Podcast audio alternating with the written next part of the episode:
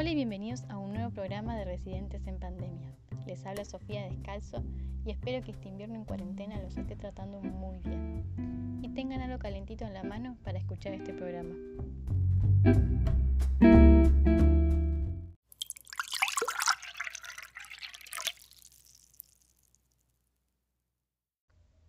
Y vamos a empezar recordando nuestro último programa, en donde si se acuerdan, incorporamos distintas voces que nos dieron su opinión acerca de cómo viven esta educación sin escuela. Escuchamos a los chicos, escuchamos a los padres y también a algunos especialistas en la educación. Pero en este programa no vamos a enfocar en otra cosa. Hoy me convoca a hablarles de cómo esta experiencia me resultó significativa y poner mi voz de estudiante en este podcast.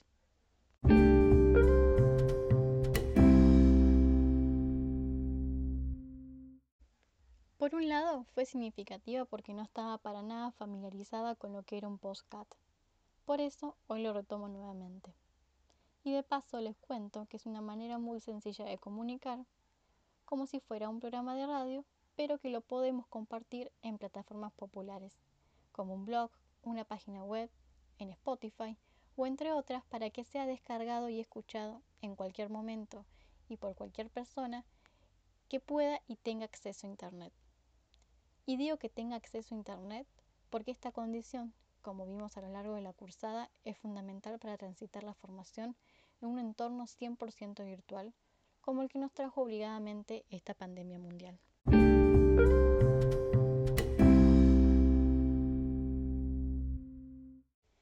Bueno, eso por un lado les quería comentar. Y por otro, considero que fue una experiencia significativa porque me permitió comenzar a pensar la educación en un entorno virtual y también comenzar a pensar nuestras clases virtuales dentro del instituto. Esto significó encontrar los pros y los contras y pensar en todos sus involucrados, docentes, estudiantes y familias que en este contexto pasaron a ser parte fundamental. Y pensar la educación en un entorno virtual me llevó rápidamente a pensar qué lugar le damos a las TIC en nuestras propuestas de enseñanza. Por eso les propongo escuchar un poco lo que plantea Laura Lewin, especialista en educación, en diálogo con una radio cuando le preguntaron acerca de las aulas virtuales.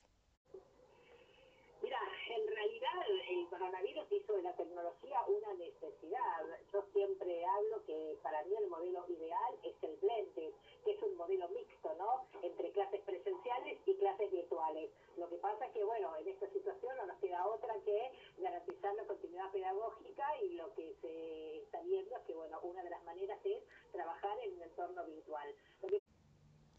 Escuchar sus palabras me hizo pensar en mi formación, en donde este tipo de modelo lo realizamos, pero en las escuelas primarias es difícil de pensar, ¿no? O por lo menos hasta ahora. Creo que en este sentido esta pandemia nos vino a demostrar esto, que la educación en todos sus niveles debería comenzar a pensar un modelo diferente, quizás bimodal, como el que el nuevo protocolo de regreso a las escuelas piensa para seguir preservando nuestra salud y dar continuidad a la educación en la presencialidad.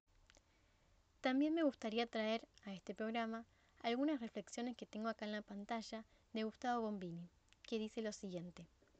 La actual obligación de recurrir a la realidad virtual debería convertirse en una oportunidad para aprovechar sus potencialidades en el plano de la realidad, pero también para repensar y redefinir políticas educativas que tiendan a fortalecer la escuela pública y a generar nuevos modelos de enseñanza.